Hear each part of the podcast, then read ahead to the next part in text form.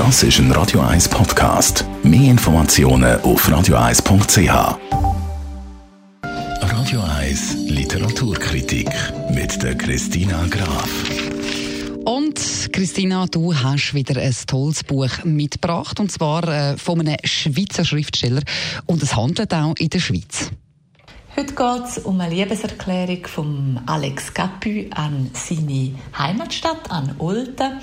Und im Zentrum steht nicht nur die Schönheit vom Bahnhof von Olten oder der Duft von der Schokifabrik, sondern eben auch der König von Olten.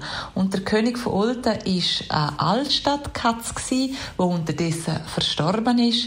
Er hat die Altstadtkatze der Toulouse literarisch verewigt und anhand von ihm erzählt er einen Haufen Geschichten, die in Olten passiert sind.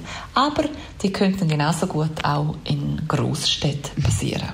Jetzt ist es aber nicht äh, einfach eine Geschichte, sondern der Aufbau vom Buch ist ein bisschen speziell und es ist recht neu, oder? Wann ist es dann rausgekommen? Das Buch ist erst jetzt im November erschienen. Und speziell daran ist, dass der Alex Capu Text genommen hat aus drei Büchern, die schon vor längerer Zeit von ihm erschienen sind. Und Text daraus jetzt überarbeitet hat für die aktuelle neu vorliegende Fassung.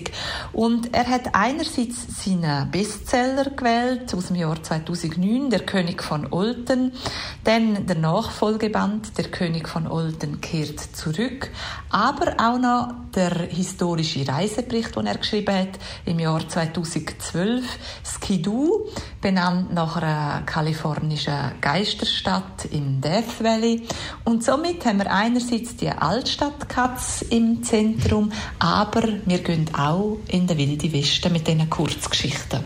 Tönt sehr, sehr spannend, sehr interessant und eben natürlich auch nöch, wenn man äh, Olten allenfalls ja kennt, dann sowieso. Für wer ist denn das Buch eigentlich geeignet? Wer Geschichten von einem grossen Erzähler lesen will, der ist bei dem Buch genau richtig von Alex Capu.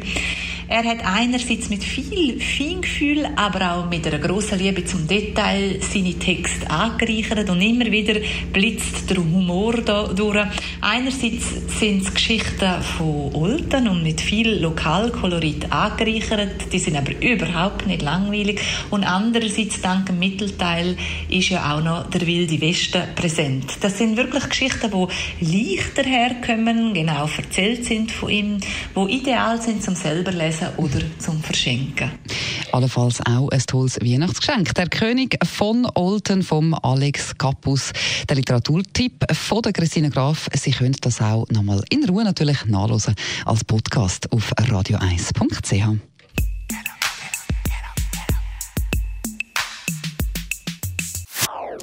Das ist ein Radio 1 Podcast. Mehr Informationen auf radio1.ch.